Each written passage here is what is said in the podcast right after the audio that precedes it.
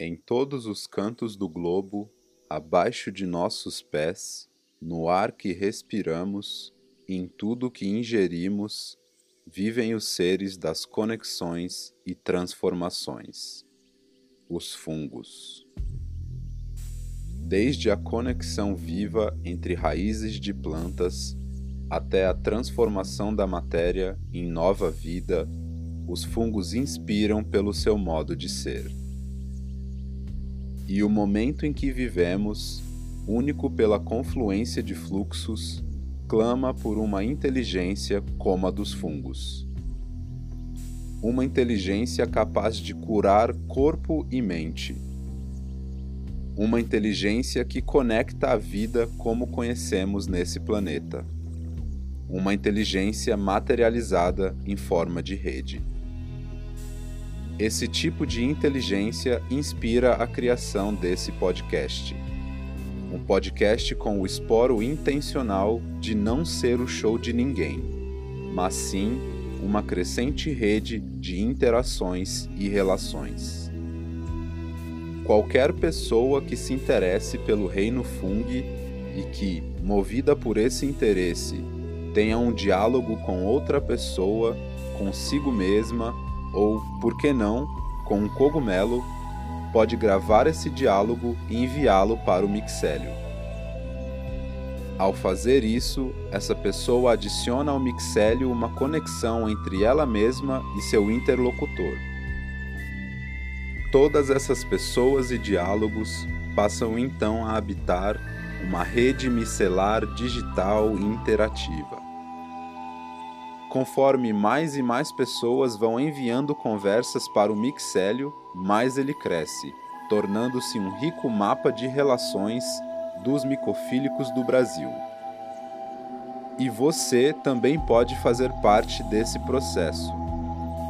Para isso, acesse o link na descrição desse episódio e saiba como as suas conversas podem virar nutrientes para o crescimento desse micélio digital. E por fim, aproveite essa conversa que você está prestes a ouvir e inspire-se para mandar a sua.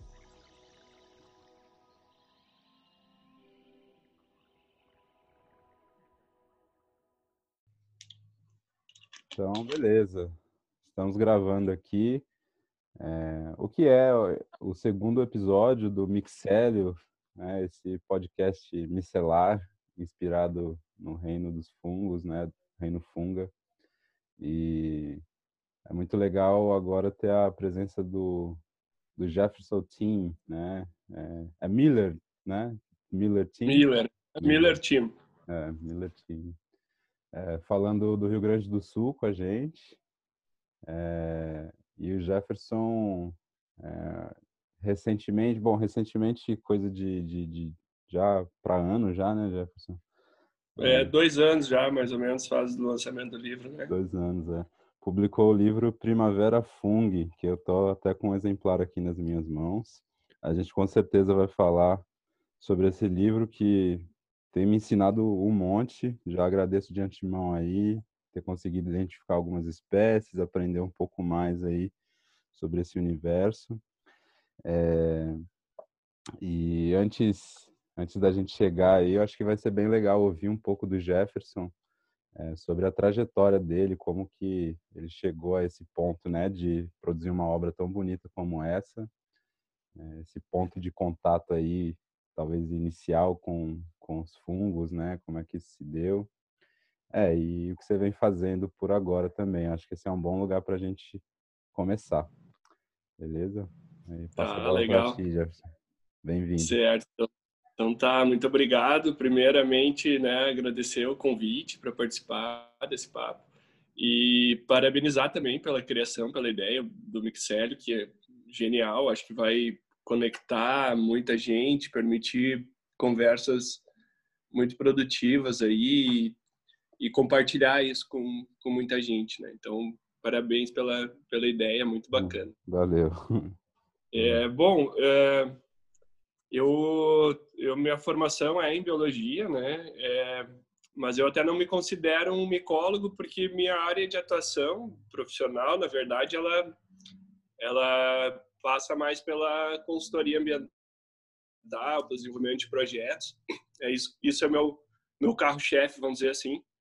Mas durante é, muitos anos na, na graduação, quando eu estudava, é, eu tive a oportunidade de participar dos grupos de pesquisa, né, laboratório de dentro do laboratório de botânica, que é onde se estudava os fungos, embora eles sejam um reino à parte. E e aí tive a oportunidade de desenvolver aí quatro anos de, de pesquisa dentro do grupo de pesquisa, né, é com fungos na Serra Gaúcha. Então, é, logo, logo no começo, assim, da, da, da graduação, teve um, uma disciplina de, de microbiologia que eu que eu estava fazendo e houve um trabalho lá sobre fungos e eu sempre gostei muito de fotografia então já fotografava estava começando a fotografar assim e eu fiz um o meu trabalho foi foi praticamente o, o meu seminário um, uma um pequeno guia de identificação de fungos a partir daí surgiu o convite para do, do, que era meu professor se tornou meu orientador o Raj. Inclusive ele escreveu a introdução ali do prefácio do livro. É, para compor esse esse grupo e iniciar uma pesquisa. E e o projeto de pesquisa dele já previa um guia. Então a, a ideia do guia mesmo ela não surgiu de mim surgiu do do Raj que é Raj Maluf né? Meu foi meu orientador meu professor. Uhum. E, e, e, ele dizia, né, que ah, precisava de um guia regional com as espécies daqui e que fosse mais uh, mais fácil de usar pelo pelo público em geral, vamos dizer assim, do que as chaves dicotômicas e o, os artigos uhum. científicos que são o material que está à disposição para a identificação de fungos. E, e nessa época eu lembro a gente usava muitos guias, até como referência, e todos estrangeiros, né? Tinham guias, tinham argentinos, tinha livro uruguaio, tinha livro chileno, hum. tinha livro italiano, tinha, mas enfim, e, e brasileiro mesmo. É, na, na época, o que tinha, assim, era muito simples, vamos dizer assim, que era um livro é, ali da URGS, Fungos Macroscópicos do Rio Grande do Sul, que que ele é com desenhos, né, com, com pranchas e com algumas chaves, mas também assim uma coisa bastante é, generalista quase, porque a quantidade de espécies era pequena, enfim. Uhum. E, e a gente, tanto até eu posso dizer que eu, esse livro foi, mesmo sendo um livro mais simples, foi um livro de cabeceira, assim, durante muito tempo. E, e aí, assim, dentro da, da proposta já do, do Primavera Fung, a ideia sempre foi ter uma coisa bastante visual, fotográfica, com legendas, com né, símbolos ali de comestibilidade e tudo mais, para tentar um, focar, vamos dizer assim, numa diversidade maior possível de espécies. E isso que a gente fez nesse trabalho é até o, ter um o, a Juliana Food, o, o pessoal que fala que a gente que acaba trabalhando com tantos grupos não é micólogo, é micoloco, né? Porque é praticamente impossível tu, tu conseguir ter um, um, sendo bem honesto, então ter um trabalho é, muito perfeito assim com tantos grupos, né? A gente acaba, uhum. É, claro que pede ajuda para várias pessoas, mas mas são muitos grupos diferentes de fungos e a identificação é, enfim, é complexa, né? Então a gente tenta aí trazer um apanhado, tenta errar, errar pouco, né? Tenta fazer uma coisa é, mais mais científica possível, mas sabendo que tem um certo risco, sim, né? De, de se enganar em algumas coisas. Então tem, tem isso também de trabalhar com muitas espécies no único livro é um, é um pouco um desafio. Assim.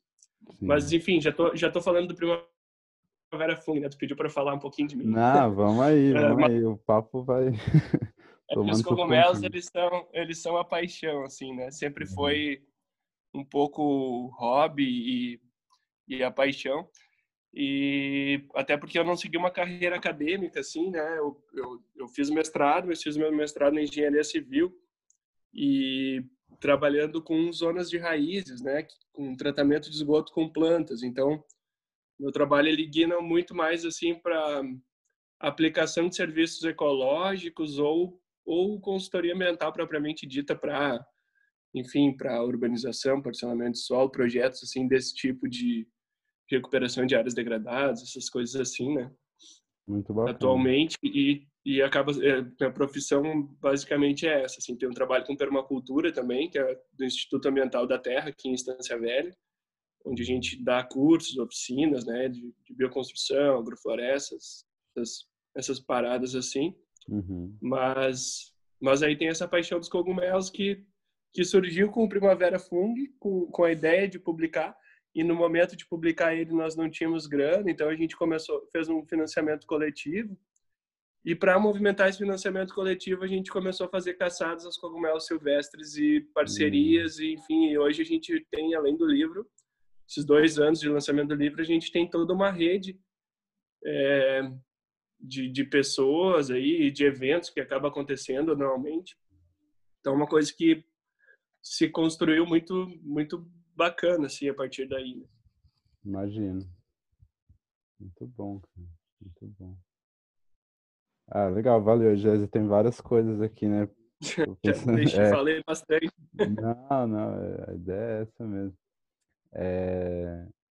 Vou, deixar para a gente falar um pouco mais do, do Primavera Fung, mais focado um pouquinho para frente. Mas uh, uma, uma sensação geral te ouvindo assim é que todas as coisas que você faz, né, a sua atuação profissional hoje com, com zonas de raiz e tratamento de esgoto, querendo ou não, você está você tá ali trabalhando com fungos também, né? É, a sensação que dá é que isso é uma coisa que conecta tudo que você vem buscando, assim, né? Tudo que você vem exercitando. E aí eu tenho uma pergunta um pouco mais pontual, até específica esse, esse seu trabalho, que é se, se nesse contexto você atua com microrremediação, né? Ou, ou seja, recuperação bom, eu, eu, eu, sou bem leigo nesse assunto, mas o que eu já vi, né, e eu acho bem fascinante é a recuperação de solos e de áreas degradadas justamente a partir da atuação de, de fungos, né, através do micélio e tal. Esse é um tipo de abordagem que você, você traz, assim, nessa sua atividade ou pesquisa? É, poderia falar um pouquinho para gente? Tá, não, na verdade, um, até até tenha um pouco de, de relação com fungos em alguns em alguns trabalhos pontuais, mas eu, eu trato mais de forma mais generalista, assim, né, de recuperar todos todos os reinos ao mesmo tempo para hum. uma saúde ecossistêmica, vamos dizer assim, quando, uhum. por exemplo, num sistema agroflorestal que a gente cada vez mais está se popularizando, os fungos eles estão ali num papel fundamental que aquela biomassa, aquela madeira que a gente puxou do podou das, das plantas e colocou no solo, eles se a gente tiver uma, uma comunidade microbiológica e, e de, de fungos junto com essa microbiologia, né, com insetos e tudo mais, hum. quanto mais eficiente, melhor, mais rápido vai vai fluir ali o melhoramento do solo da agrofloresta, né? Então a gente tem essa essa visão mais generalista assim na hora de desses serviços ecossistêmicos. É, especificamente no tratamento de esgoto por zona de raízes, a gente usa usa filtros de areia e brita e alguma vegetação específica assim para decomposição do esgoto. Certamente nesse substrato filtrante existem fungos, né, junto com, com o biofilme que se forma ali, bactérias e tudo mais. Mas eu não chego a fazer um estudo assim de, de identificação dessas espécies, até porque é um grupo é, não, não é não é macroscópico como uhum. os fungos do dia, né, do primavera e não tem um trabalho de pesquisa tão aprofundado assim. Mas mas eles certamente estão lá também né? É, uhum. estão em toda parte né? Eles estão, eles dominam o mundo. É, basicamente. Entendi legal valeu. É, eu fiquei fiquei com, com essa curiosidade assim porque esse tema de de microrremediação é algo que eu vejo é, sendo um pouco mais falado em alguns outros cantos do mundo, né? E é, tenho olhado, vamos dizer assim, a cena Fung, né? Em outros em outros cantos ali, por exemplo, é, na costa oeste ali dos Estados Unidos, ali no norte ali, né? Tem ali um um hub impressionante, né? De pessoas. Acho que justamente pela pelo ambiente ali, né? Old Growth Forest, o ecossistema que você tem ali, onde você tem muitos cogumelos macroscópicos, né? Tem muita gente estudando fungos de maneira geral e ali eu vejo o pessoal falando muito dessa coisa de é, né?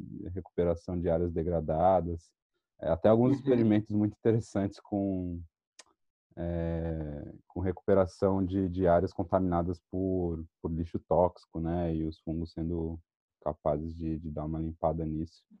Aí, no Brasil, eu, eu, pode ser total ignorância, claro, né? Eu não conheço a cena toda, mas ainda não vi muito essa abordagem, assim, né? O que é algo que é, fico curioso para saber se tem alguém mexendo, assim, um pouco mais incisivamente. Por isso até que... Diga lá. Uhum, é, pois é, é, no Brasil eu acho que talvez tenha gente trabalhando com isso, eu também desconheço, confesso, mas é uma cena bah, promissora pra caramba. Os têm capacidade de decompor, de degradar hidrocarbonetos, enfim, é, vários poluentes, né? Tem, tem alguns estudos do, do Paul Stamets que são bem famosos, assim, nesse sentido, né? Uhum. De descontaminação de solo e aplicação. E eu acho que, uh, sem dúvida, falta muito investimento em pesquisa no Brasil. Né? Há, há poucos anos a gente até teve um, um pouco de crescimento nisso, mas o, o cenário agora volta para um, é. para escuridão, vamos dizer assim, né? Nem vamos entrar muito nesse assunto. Uhum, é.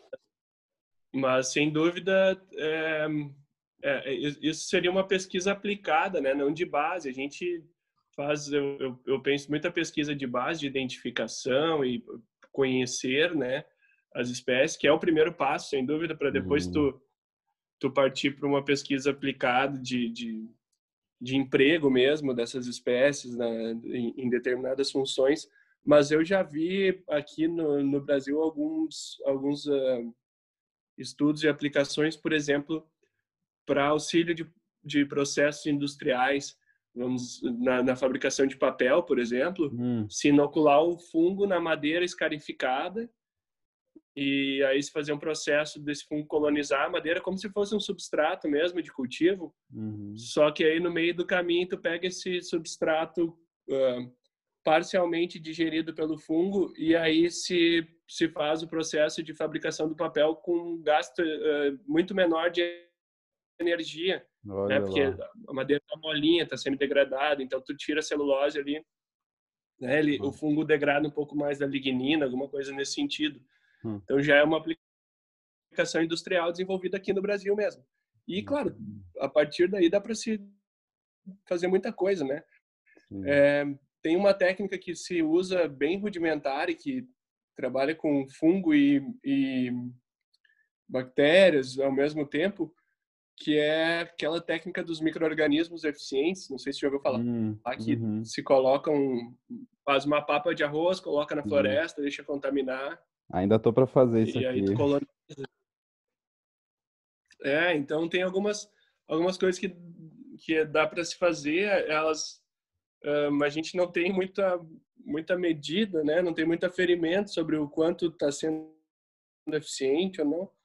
Uhum. Mas mas enfim, são técnicas que já estão já estão aí ao alcance, dá para ir experimentando assim, né, essa brincadeira de Total. e tudo mais. É. E eu acho que nesse contexto nosso aqui, vamos dizer, pelo menos desse momento, né, de, de uma obscuridade maior, né, é, eu acho que essa coisa do experimentar, ela se torna muito importante, né, e, e um pouco do, do brincar mesmo, assim, não não no sentido de talvez chegar a aplicações industriais e tal, mas nesse sentido de realmente entendendo os campos de possibilidade, né? E a gente conversando sobre isso, eu lembrei de uma coisa que eu, eu acompanhei a, a live que você fez com o Jorge, né? O Jorge Ferreira. E uhum. eu lembro que lá naquela live, bom, eu tava com a conexão meio ruim aqui, então caí, eu, eu não acompanhei tudo, mas eu lembro que vocês começaram a falar um pouco das experimentações que vocês fazem, né? E, e eu achei isso muito sensacional. Eu lembro, por exemplo, você falando de algum é, alguma algum preparo de cogumelo que você usou para curar, para cuidar de uma galinha. E como é que como é que foi essa história aí?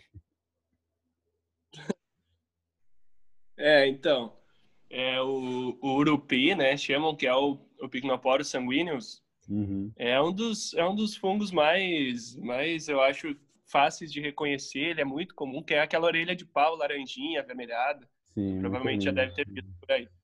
Depois da chuva ela Esse cresce Esse fungo ele era usado na ponta, né? É, se lavar, é pegar um sol em cima, ele, ele perde um pouco a, é. a, essa coloração, né? Que é sinabarrina, a substância é, que, que dá essa coloração e que está associada à cicatrização. Então, os indígenas já usavam esse, essa espécie de fungo para auxiliar na cicatrização externa, né?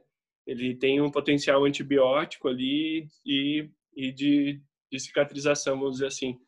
Então, eu já tem agora faz tempo que está meio estacionado esses experimentos, mas uh, eu eu cheguei a fazer alguns testes assim de extração em álcool e em óleo dessa barrina, fazer umas pomadinhas e testar para cicatrização de pequenos ferimentos e tal.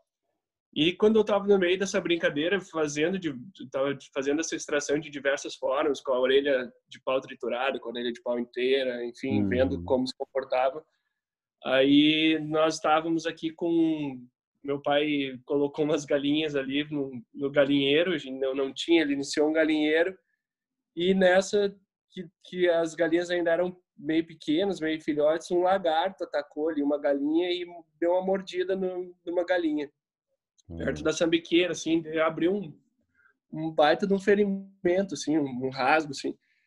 E Bom, o que, que eu vou fazer aqui? Eu peguei o, o Picnoporus triturado, misturado com óleo e fiz tipo um tipo um enxerto, assim, um, uma, um emplastro que se diz.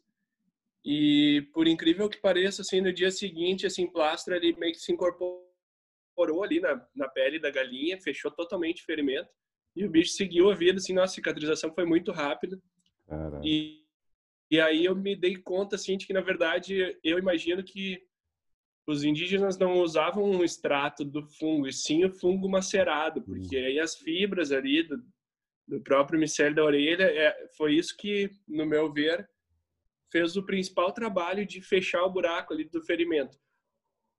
Aí, claro, que a substância é cicatrizante e, e, é, e ajudou a, a, não haver uma rejeição, uma inflamação, uma infecção, enfim. É, no meu entender, foi isso que aconteceu, mas foi um teste pontual, assim, embora sucesso total, né? Ah, e muito inspirador, assim. Eu já tô aqui imaginando. Porque tem, tem aqui em casa, né? Eu tenho. Eu, eu, brinco que é um jardim de cogumelo, né? Eu vou trazendo madeiras que eu vou encontrando. Eu tenho a sorte de estar na frente de uma, uma florestinha, né? Eu vou encontrando e, e deixo elas ali em um lugar um pouco mais úmido, assim, que dá para acessar mais fácil. E tem lá, né? O Picnoporo sanguínea e é fascinante ver ele crescer, mas eu nunca nunca soube muito como né, interagir, assim, me relacionar, mas agora você falando, tô super curioso aqui. E, cara, muito louco isso, né, de, de essa sua percepção de que, de repente, foi a própria fibra ali do, do, do, do, é, do micélio que, que ajudou nessa, nessa, em estancar essa ferida, né? eu fico, fico me perguntando se, se, de repente, houve alguma interação das células mesmo, né, do, do, do, fungo, do cogumelo com, com as células da galinha ali, ou no caso, né, com de algum outro ferimento, assim, né, isso seria muito interessante saber, né, porque a gente está falando de um, de um nível de, é, eu não sei se, se, se, se, chega a ser uma, uma simbiose, mas ali pelo menos uma fusão ali muito doida, né, de você pensar é, nessa troca, assim. É... é, eu, eu, assim, uma coisa que é importante também deixar bem claro para a galera é que essas, essas, esses testes, essas pesquisas, elas são muito, muito empíricas quase, assim, né? Uma coisa não é científico, tem que, tem que virar científico, tem que ir para dentro do, da academia, tem que virar pesquisa. Esse é o diferencial lá, o Postâmetros, ele, é, ele praticamente ele é um cientista da né? floresta, né? Ele está sempre testando a aplicação das coisas está é, faltando tá faltando mais esse tipo de, de pesquisa eu penso né uhum. e aí é, é, elas são um pouco mais também complexas e precisam da, de aí de uma conversação também entre o biólogo e o farmacêutico e a medicina né uhum. Uhum. então então vai por aí assim acho que tem tem os potenciais eles existem né A gente sabe, por exemplo, os, os outros medicinais, como o reishi, né, o cogumelo aquele do imperador, o Sim. Ganoderma lucidum, tem outros Ganoderma aí que a gente já já testou algumas coisas, também testou extração, testou testou até bolo de chocolate já de Ganoderma e ficou é bom. mesmo. Que legal. É, a gente ele tem um sabor amarguinho assim, um contragosto bem bem diferente e e a gente sabia que ele era comestível, né? Tem a informação de comestibilidade, mas como usar uma um cogumelo, uma, uma orelha de pau, na verdade, que é lenhosa, né? Uma madeira praticamente. Então, primeira maneira, bom, vou fazer um chá para tirar essa água e ver o sabor que, né, o sabor que ele produz e tudo mais. E daqui a pouco usar isso para um caldo, alguma coisa assim. E aí, a partir daí, tomando esse caldinho, surgiu a ideia, ah, vamos usar esse chá num, num bolo de chocolate, vai combinar com chocolate. E de fato, nossa, ficou bem interessante, assim. Tem no nosso Instagram, eu acho que tem a, não sei se é a receita, mas, mas falando sobre isso tem. Maravilha. Por acaso é o, é o aplanato ou não? É, então, uh, eu sempre identifiquei os Ganoderm que a gente achou aqui como aplanato. Há pouco tempo atrás, uh, um pesquisador me disse que, na verdade, essas identificações de aplanato elas estão equivocadas, que seriam um Ganoderma australi, hum. é, que é, vamos dizer assim, um parente próximo, né? Uhum. Então, tem que se revisar essa identificação, e, mas né, provavelmente existam, inclusive, mais de uma espécie de Ganoderma que sejam semelhantes aqui. Então, isso, de novo, né, a nossa pesquisa ainda está é, tá gatinhando, assim, né? Agora, cada vez mais, algumas pessoas têm se aprofundado e conseguido aprender mais, desenvolver mais e a gente ter mais segurança sobre essas identificações também. Sim, sim, legal. E, cara, nesse sentido é, de, de, vamos dizer, de desenvolvimento desse, desse campo, assim, né, em termos de conectar o, o que está rolando aí de, de empiricismo, que tem bastante, né, tem bastante gente aí fazendo diferentes coisas, conectar isso com um entendimento é, mais científico, mais estruturado, assim, na sua opinião, qual seria o melhor caminho? Você acha que é essa coisa do incentivo público à pesquisa mesmo?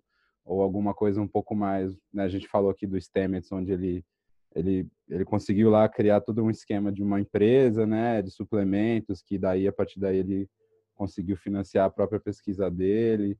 É, como é que você, nessa posição que você está, você vê isso, como isso poderia se desenvolver de uma forma a Tupiniquim, assim, né? Dado esse contexto nosso também.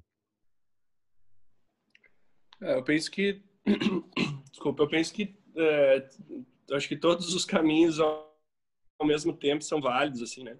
A gente tem um papel é, fundamental da, da, academia, né? Principalmente nessa parte de, de identificação e, e taxonomia, a parte mais científica mesmo, que inclusive recentemente esse tipo de descoberta, ah, não, não é Ganoderma planatum, é Ganoderma australis, ou, ou o, o, nosso amigo Marcelo Sulzbacher agora recentemente também descobriu que o famoso Lactários deliciosos é, não é o delicioso, é outra espécie, não estou lembrado agora do, do epíteto, mas né, o advento da, da biologia molecular está mudando, revolucionando sim, a identificação uhum. de fungos que antes era feita só pelos caracteres microscópicos ou, ou macroscópicos. Então a gente está passando também já por um por um momento que a ciência avançando, ela, a gente está começando a ter conhecimento de que as, as, espécies aqui do Brasil até são outras às vezes, né? Uhum. E ao mesmo tempo que essa essa melhor segurança da identificação que geralmente vai partir de dentro da academia justamente porque não tem um um, um outro origem de financiamento, ao mesmo tempo que esse papel tá tá com a academia, eu acho que o papel de estar tá, é, popularizando o uso e, e, compartilhando essas informações mais práticas, elas estão talvez mais na nesse pessoal que faz esse trabalho de divulgação científica tipo tipo meu assim né eu não estou dentro da uhum. academia mas eu consigo é, interagir com bastante gente é, que é curiosa e ou enfim tem o público das pessoas que querem comer o cogumelo tem as pessoas que são ambientalistas e querem preservar o cogumelo tem as pessoas que querem fotografar o cogumelo então a gente tem esse mesmo movimento que eu estou fazendo aqui tem né, o próprio Jorge Ferreira está fazendo junto com punks e outras coisas né uhum. os cogumelos uh, aí mais no, no Rio mais para o norte do Brasil uhum. o próprio Marcelo está viajando o Brasil aí divulgando então eu acho que tem tem esse trabalho, né? Tem tem, tem esse esse viés também de estar tá, é, trazendo uma linguagem menos acadêmica para essas pessoas uhum. também, e, né? Aquela coisa de, de não é não precisa ser cientista para para saber um pouquinho disso aqui. Uhum. E, e o, a grande onda que, que aí a gente não sabe explicar muito bem se é pela facilidade de comunicação, porque que é de, de gente interessada mesmo, né? Se tu vê nas redes sociais, aí cada vez mais é, é gente postando foto de cogumelo, quer identificação, quer discutir, quer, quer saber para que, que serve. Todo mundo quer comer tudo que é cogumelo, né? Antes de identificar, às vezes o cara já não, não pergunta que espécie é, né? Que dá para comer, né? Que também é um pouco perigoso, de certa forma, porque... É é, tem que tem que se empoderar sobre esse conhecimento, aprender, né? Porque é uma frase que eu repito sempre: a gente não preserva o que não conhece. Né? Hum. E quando tu conhece, sabe para que serve, tu começa a cuidar. Ah. Então tem que tem que conhecer, tem que preservar, mas tem que tomar cuidado também para não sair uh, comendo cogumelo e daqui a pouco provocar um acidente, né? Experimentando espécies é, que são tóxicas e, e, tudo mais. E até por isso, né, essa divulgação é, e essa comunicação é muito importante, assim. Então, Total. eu acho que a coisa está fluindo, na verdade, sabe? Eu acho que a coisa está tá, é, é, é, são lentas, né, essas revoluções, mas eu penso que que tá tá andando, né? Quanto mais a gente tiver a oportunidade de pesquisa dentro das universidades, melhor. Mas a gente também não pode ficar dentro do muro da academia né? É, tem que tem que puxar ela para nos ajudar, assim, mas mas dá para fazer muita coisa fora dela também, né? O pessoal que cultiva, enfim. Uhum. É, é nesse sentido que eu vejo essas essas experimentações assim com muito muito bons olhos, né? Até de repente para justamente inspirar o que se busca dentro da academia em termos de consolidação de conhecimento e de saber, né? Agora, também uma outra vertente que eu, eu acho muito interessante, assim, sobre os cogumelos e, e bom, é, tudo que se, se, se relaciona com, com a floresta e com, com o, nosso, o nosso meio, né? É uma outra vertente para mim muito inspiradora é justamente o conhecimento tradicional nativo, né, das populações originárias, indígenas, enfim. E é, aqui no Brasil a gente tem tem lá o, os cogumelos Yanomami, né, que é uma coisa já um projeto um pouco mais estruturado, mas também em conversas assim como a nossa aqui, né, onde você falou do Pignoporos e, e como algumas populações usam isso. Também tem a história aqui, conversando com o Jorge aqui, né, eu tô, eu tô em Cunha, tô perto de Paraty, né, é, o auriculária também, né, a gente, a gente eu, eu, eu, fiquei sabendo que também populações nativas aqui usam como curativo também, né? Então, essa vertente de conhecimento, ela também acho que tem muito a nos dizer, assim, né? E muito pouco, pelo menos a partir do que eu conheço agora, muito pouco estudada, explorada também, né? Você mencionou aí a, a história do Pignoporos, né? Esse tipo de, de, de saber, assim, é, é algo que você tem contato estando aí? Como que é isso? É, é, na verdade, por através de referência também, né? Esse, uhum. Especialmente esse do Picnoporos, não não por ter um contato direto com alguma comunidade, assim, né? Foi através de referências bibliográficas que eu cheguei nessa informação. Uhum. É, mas o que aqui aqui no sul, o que ocorre muito é que uh, a Serra Gaúcha aqui, que é o principal lugar onde eu trabalhei, ela além do, do da geografia e clima ser um pouco parecido lá com a Europa, é, a colonização da região também uhum. foi feita por europeus, né, alemães e italianos principalmente, que, e que trouxeram algumas plantas também de lá. E, e então uh, principalmente a comunidade da região ali de Caxias do Sul, Bento Gonçalves, que é, que é a parte da serra que tem mais italianos, uhum. o pessoal é alucinado por fungo. É mesmo? E, e tem algumas espécies, assim, que, que eles já consomem há muito tempo. Tipo a ramária, que eles chamam de fong. E, então, os porcini, então, nossa, os caras ficam loucos, né? Mas então, assim, tem. É muito comum aqui ter algumas famílias que, ah, que o vô, a avó, o bisavô, eles já consumiam fungo Olha. há muito tempo, né? E, e, em geral, não espécies silvestres brasileiras, mas sim espécies silvestres europeias que eles conheciam, né? Que vieram de lá, enfim, ou com, com cultivo de eucalipto, ou de pinos, enfim. Uhum.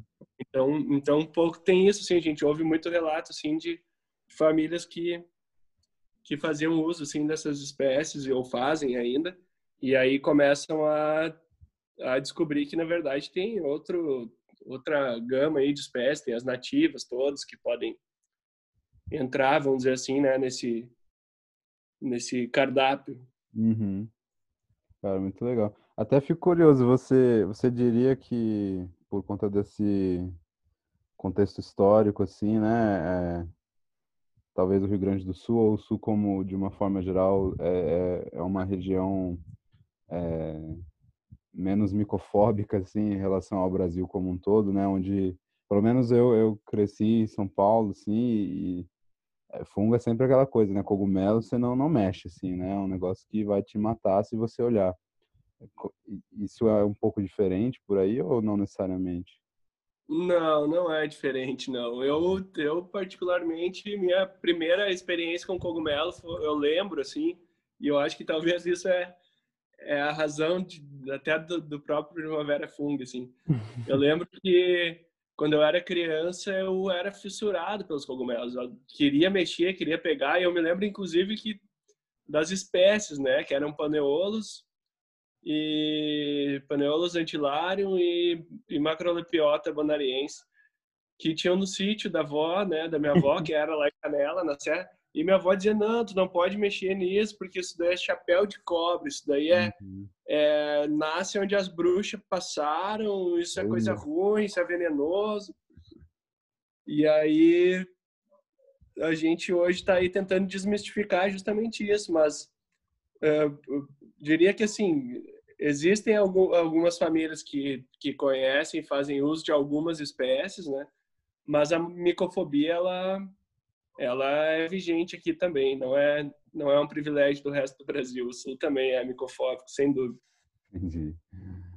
Bom mas de qualquer maneira como você até disse um pouco antes isso parece estar mudando um pouco né? É termos da, da de, de, várias pessoas. E eu sinto isso também em conversas que eu tenho tido, assim, é, muita gente falando que cada vez mais e mais as pessoas estão interessadas, né, por esse universo, assim, por diferentes razões, né. Então, quem sabe, né, a gente chega, chega aí num, num, num, patamar parecido com outros países onde, né, a caça aos cogumelos é quase que uma, uma cerimônia é, já estabelecida, assim, né, na, no calendário anual aí do, do pessoal, né? É, é nas nossas atividades aqui a gente chega a encontrar, em termos de diversidade, mais de 50 espécies em, em um dia favorável, assim, né?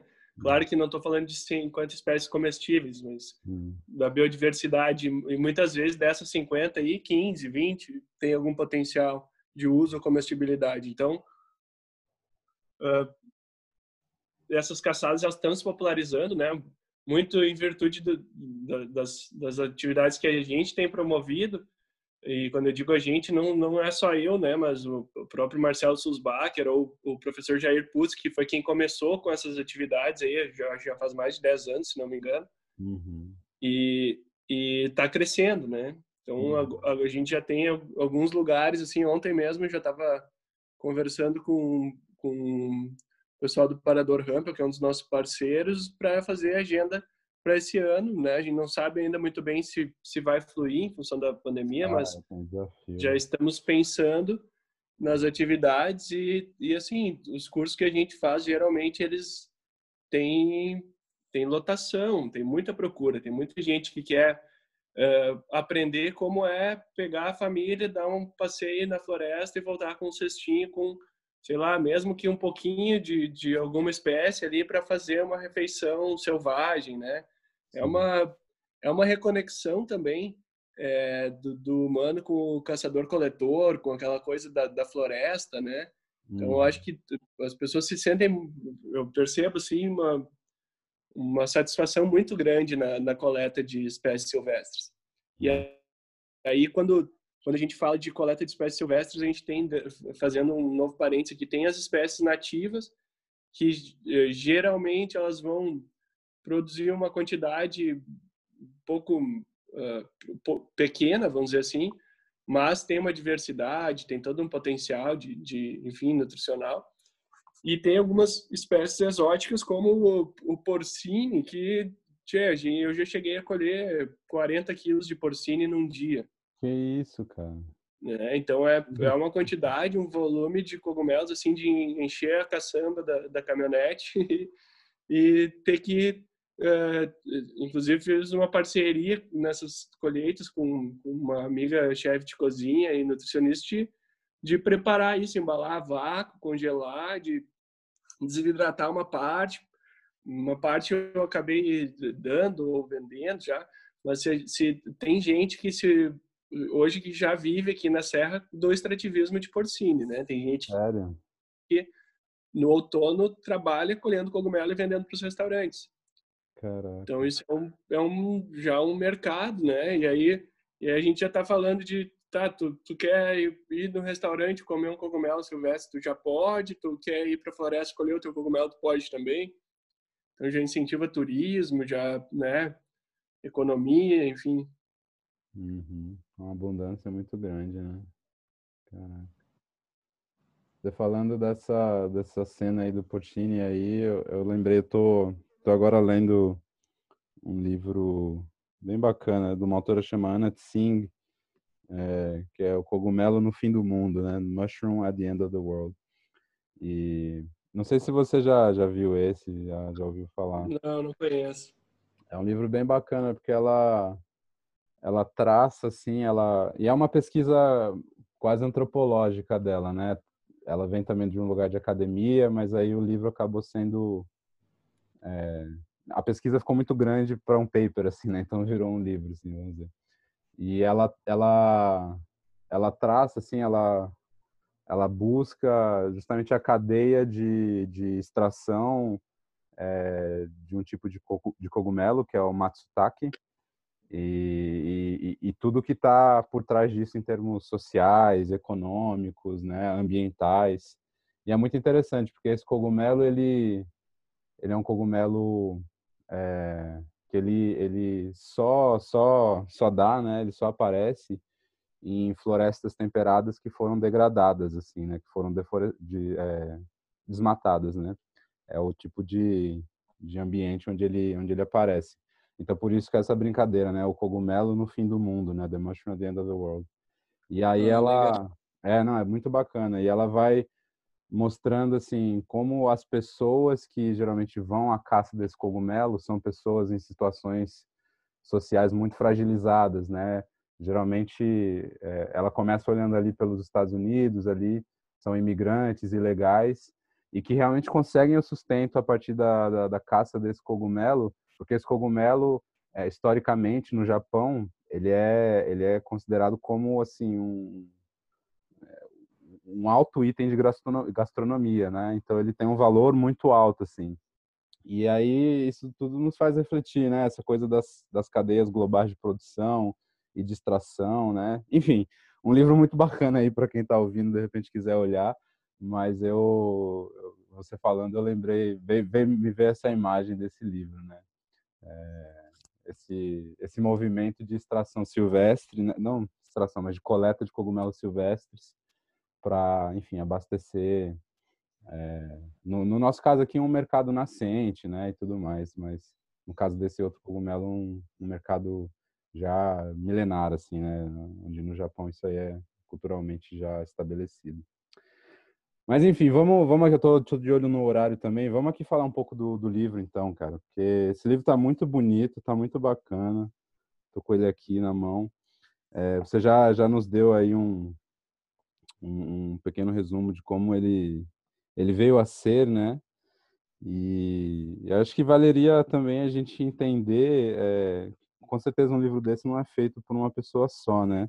De repente, quem mais aqui teve, teve junto e, e como foi esse processo de... É, você falou um pouco da, da campanha coletiva, né? Mas como foi esse processo de realmente trazer ele ao mundo, assim? Uhum, certo.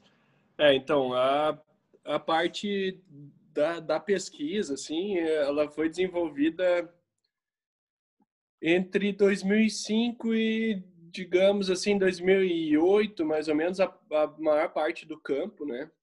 E eu comentei antes que eu eu acabei faz... eu fiz um meu mestrado em outra área, né, na engenharia civil, uhum. com tratamento de esgoto com plantas, enfim. Porque quando eu, quando eu cheguei lá no, no vamos dizer assim, na, na coletânea da pesquisa tá bem alinhada para a publicação do livro, com muito menos espécies, muito muito diferente seria desse trabalho. Dentro da universidade, a gente tentou publicar pela pela editora da universidade, mas hum. uh, não rolou, né? Tipo, praticamente disseram, ah, se vocês quiserem publicar, tudo bem, mas vocês bancam a publicação. Então, isso óbvio, né, que não aconteceu. Eu fui fazer meu trabalho de conclusão com já com tratamento de esgoto com raízes e, e e fui os cogumelos ficaram como um grande hobby assim continuei a pesquisa enfim. E, e digamos assim entre 2010 e 16 17 eu fiquei montando material né textos enfim organizando tudo. Então ali em, em 2017 se, se decidiu de fato então bom vamos bolar essa essa essa campanha de financiamento coletivo para que vai ser a maneira de arrecadar essa grana para a publicação e se traçou um planejamento, então, quem me ajudou nesse planejamento foi a Priscila Mello, e uhum. ela é produtora, tem a IP, que já, depois disso, também já participou de outros projetos de financiamento coletivo, de, enfim, elabora projetos para editais. Uhum. E, então, a gente fez um planejamento de né, com mais ou menos um ano de antecedência para essa campanha de financiamento coletivo e traçou as estratégias que iríamos botar na prática, vamos dizer assim. Uhum. O que, que a gente vai fazer para chamar gente? E num primeiro momento pensamos que o público-alvo era de fato o pessoal mais ambientalista mesmo, biologia, né, da, da área ambiental. Só que quando a coisa começou a acontecer, a gente descobriu que quem, quem embalou a campanha de financiamento coletivo e mais mas uh, fez acontecer foi justamente o pessoal da gastronomia, né? Galera interessada Olha. em comer ela hum. e preparar pratos e levar para restaurantes. E a partir daí rolaram muitas parcerias também, é, até como parte da construção do livro, porque aí, por exemplo, o chefe Marcos Live, do Parador Rampel, foi, digamos, seu primeiro a nos, nos abraçar e, não, vem cá, vamos, vamos fazer esse negócio acontecer a partir do, do momento que a gente conheceu ele, começamos a conhecer outras pessoas envolvidas, o Rodrigo Belora, do Vale Rústico, o Jordano Tarso, lá do Colheita Boutique Sazonal. Enfim, começaram a, a, assim, esses parceiros, eles estavam ali esperando os cogumelos chegar até eles e quando apareceu alguém com, com hum. um pouco de conhecimento de cogumelos, eles se abraçaram e vieram juntos, sabe? Uhum. Foi uma, uma experiência muito, muito fantástica, assim, ali o ano de 2018, que era o ano do financiamento coletivo mesmo. É, bueno, aí no momento que a gente fez essa campanha, foi sucesso total, conseguimos bater as metas, assim, arrecadar o valor para a publicação do livro. Aí a gente fez, contatou a Via Sapiens, que é uma editora e livraria aqui do Rio Grande do Sul, que é, é famosa por trabalhar os temas ambientais, sim, eles têm muito livro de guias, enfim, uhum. entre outros, mas mas bem conhecido por por essa parte de, de livros mais relacionados ao meio ambiente. E e a Via Sapiens aí nos trouxe o, o diagramador do livro, o editor, que é o Marcelo. O Marcelo fez um trabalho ótimo também. Mas como a gente teve uma capacidade de, de, de vamos assim dizer assim, de investimento boa, assim, a gente trabalhou confortável, porque a gente arrecadou a meta que precisava do nosso orçamento. Qual foi a, a gente meta? também já tinha, a gente arrecadou 31 mil e alguma coisa. A partir de 30 a gente já conseguia fazer a publicação. Uhum. É, o que mudaria depois, conforme o valor arrecadado, seria a, a, a tiragem. Sim.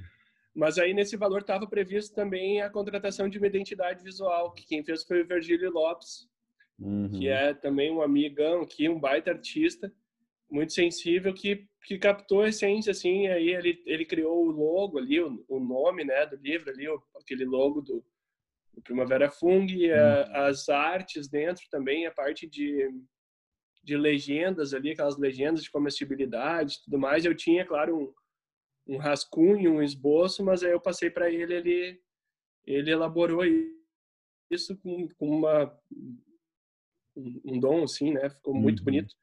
Então teve teve todo um trabalho, né, de de, de várias mãos e, e dentro do livro no conteúdo aí especialmente é, tem um capítulo que quem escreveu foi a Julie, que é uma, uma amiga que eu comentei antes, né, nutricionista e chefe de cozinha, Juliana Carafini ela escreveu um, um capítulo então falando sobre as, as, propriedades nutricionais dos cogumelos, um pouco sobre preparo, conservação e, e como a cereja do bolo, vamos dizer assim, uhum. vários chefes nos deram receitas. Uhum. Então, então ali no final aquelas receitas ali elas são uhum. né, alguns chefes de cozinha aí que que já nos ajudaram na campanha, participaram de alguma forma.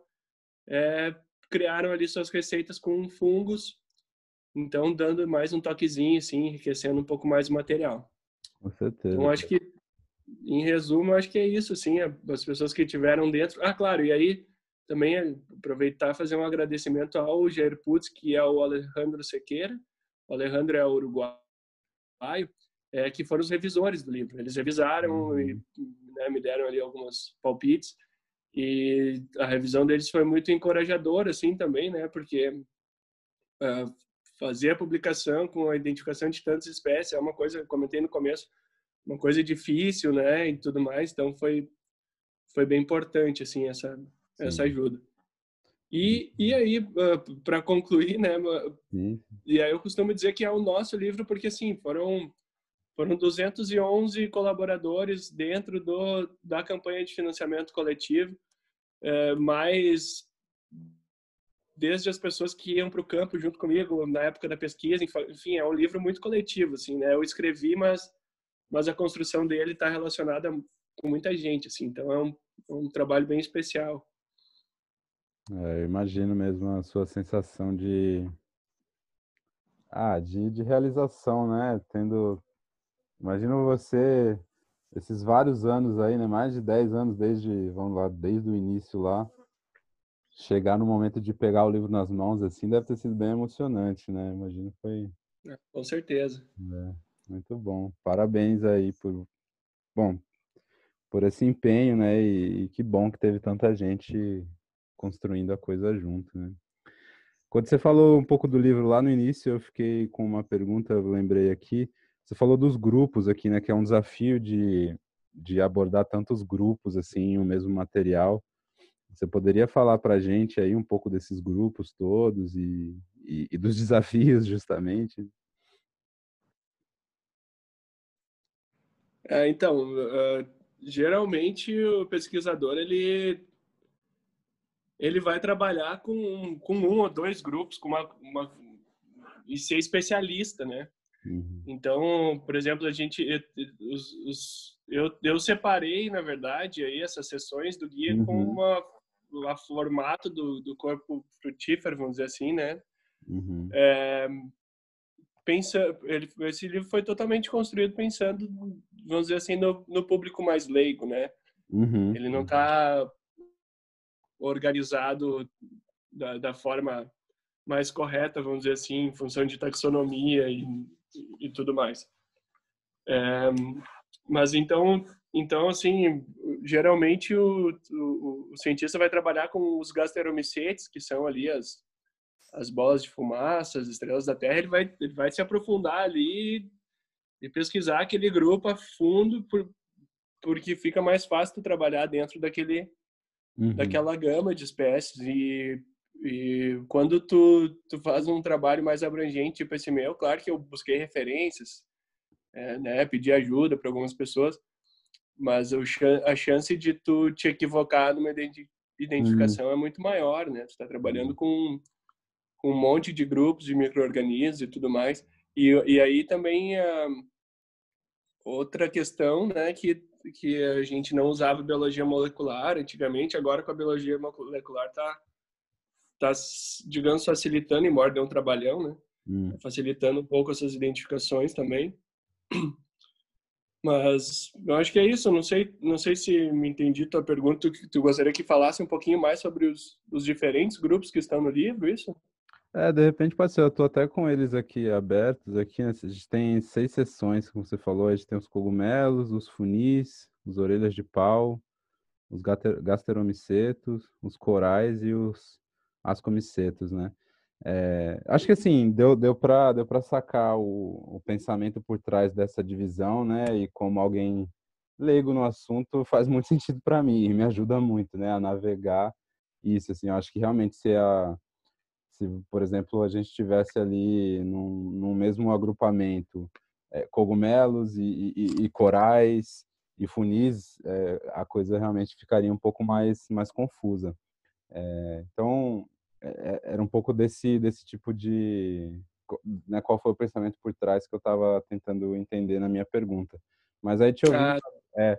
te ouvindo agora, me veio uma outra curiosidade que, que também se relaciona, e de repente você vai poder esclarecer um pouco, que é justamente esse processo de identificação a partir da biologia molecular, né? Como é que como é que é isso assim, é para quem é leigo entender um pouco mais também. Tá, então eu nunca eu nunca trabalhei com com esses processos, né? Mas é com a é através da, da, do mapeamento do, do DNA dos ah, fungos. Ah, então, a de amostra é uma coisa bem laboratorial enquanto o que se fazia antes de se aplicar essas técnicas era basicamente tu, tu descrever a morfologia do fungo, seja macroscópica quanto a macroscópica, depois fazendo cortes, colocando ali no microscópio, medindo tamanho do esporo, hum. né, tipo de, de, enfim, das estruturas celulares, né? Uhum. É um desafio Seria mesmo, muito... né? Você, você identificar esse tipo, essa granularidade de espécies assim, é, se não for a partir da, da genética, né? Acho que por isso que a gente está, você mencionou, né? Várias espécies estão sendo redescobertas, acho que é justamente por isso, né? Porque deve, deve ter muita coisa parecida mesmo, né? Ou que parece uma coisa que é outra e tal. É, sim, sim, com certeza. Legal. É, e, e, ainda sobre aquela questão da organização ali, né, da separação, eu considerei a parte, a, a, o formato como uma referência bem mais fácil, assim, mas tem alguns materiais que separam por ambiente de ocorrência, por exemplo. Então, por hum. exemplo, ah, fungos no campo. E aí colocam todos os do hum. campo numa seção.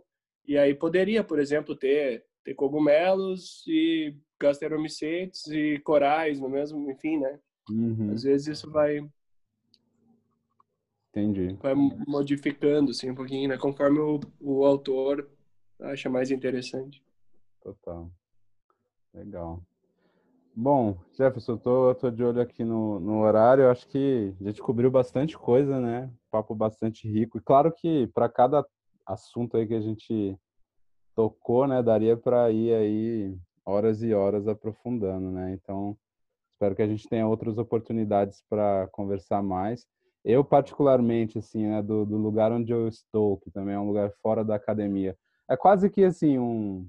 Eu, eu, me vejo, às vezes, né, como um... um é, um aspirante a micólogo amador, né? Nem amador eu sou. Quer dizer, eu sou amador porque eu amo a coisa, mas ainda né, nem, nem, nem tô ali, tô aspirando a isso, né? E a partir desse lugar, cara, é, eu fico muito curioso sobre esses, os outros experimentos aí que você já possa ter feito, né? Como esse que a gente falou, é, com essa, esse, esse caso da galinha aí, né? É, mas acho que, de repente, isso é, é, é papo mais focado para um outro momento.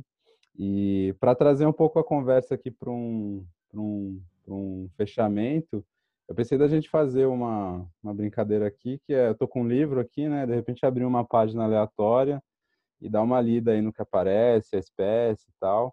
E se você tiver qualquer memória aí sobre como foi né, o processo de trazer essa, essa espécie para o livro, você pode compartilhar. E aí talvez seja uma boa maneira da gente encerrar. O que, que você acha?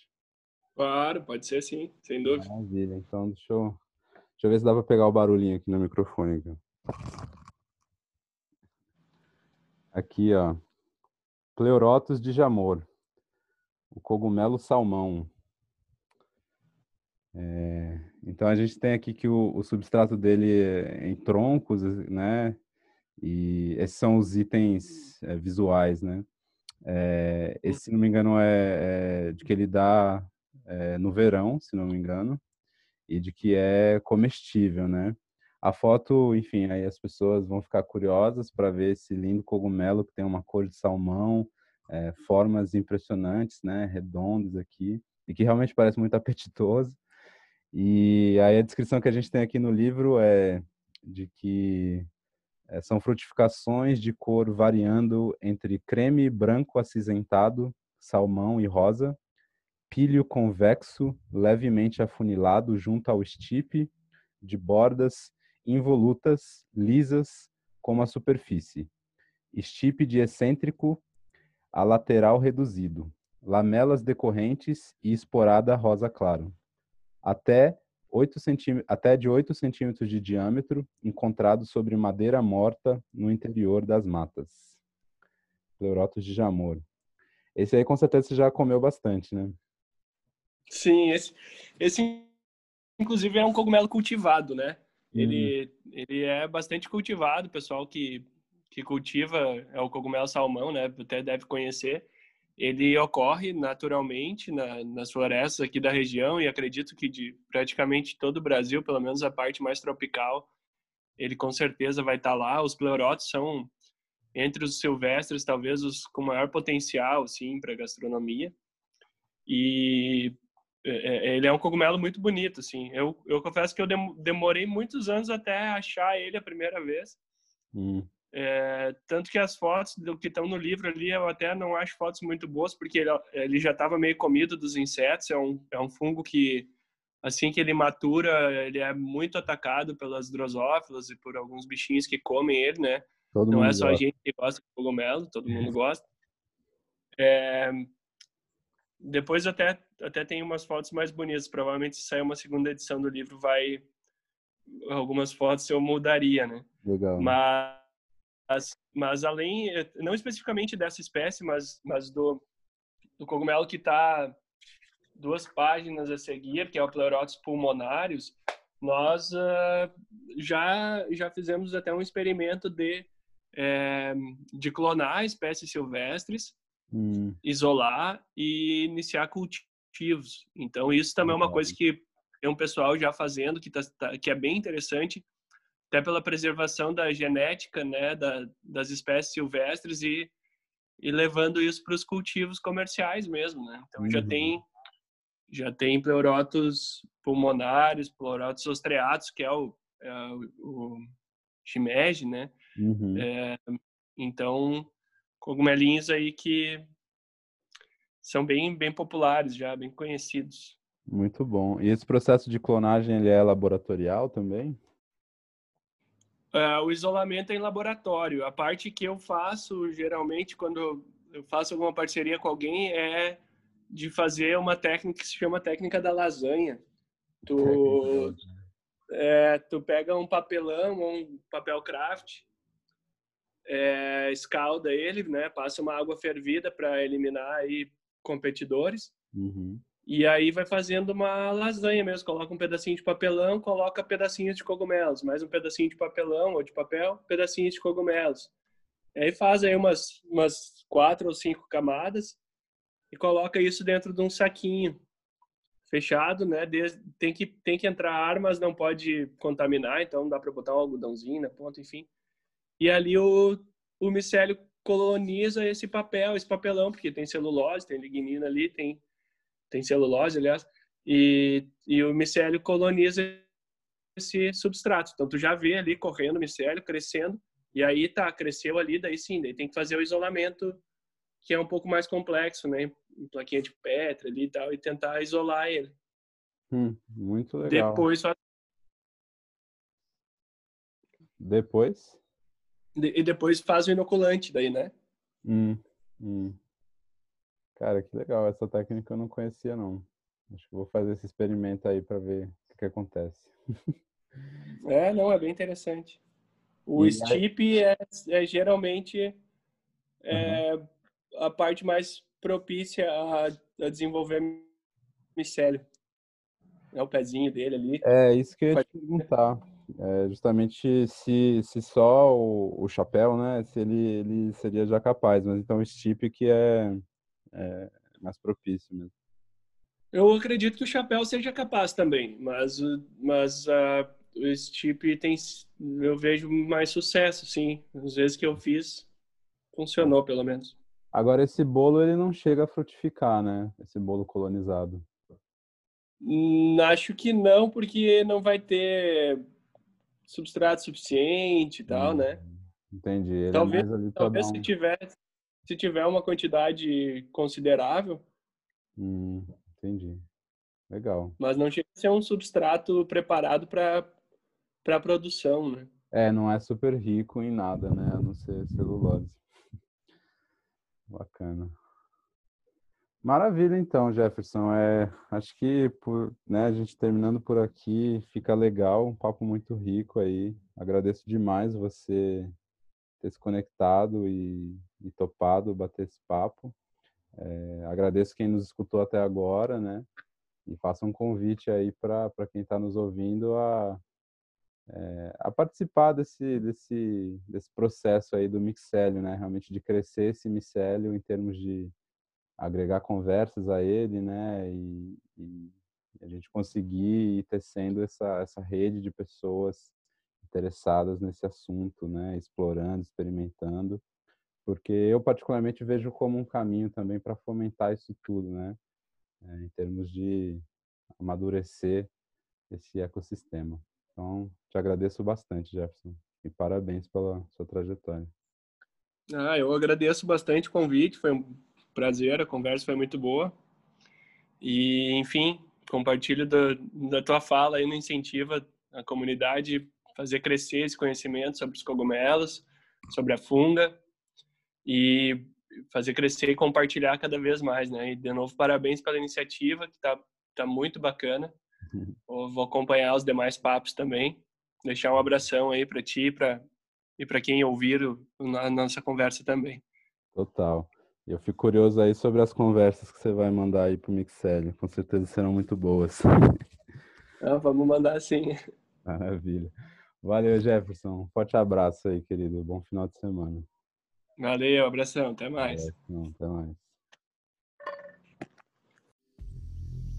Obrigado por ter escutado essa conversa e agora não deixe de conferir a rede digital interativa do Mixélio, cujo link está na descrição deste episódio. E claro, considere você mesmo gravar alguma conversa sobre o reino Fung e enviá-la ao Mixélio.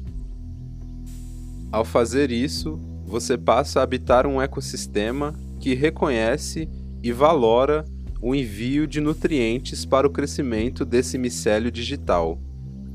Por exemplo, Jorge Ferreira, uma das maiores referências sobre cogumelos silvestres no Brasil, expressou seu entusiasmo pela proposta de valor do mixélio, oferecendo 10% de desconto em suas incríveis expedições de caça aos cogumelos, para qualquer pessoa que nutre, através de suas conversas, o mixélio. E nesse sentido, se você é uma pessoa que trabalha com cogumelos, com fungos ou que tem algo que desejaria oferecer a este ambiente, não deixe de entrar em contato. Afinal de contas, esse tipo de incentivo apenas enriquece o solo para o crescimento desse micélio digital. Mais uma vez, obrigado por ouvir e conversar, e até a próxima. Abraços micelares.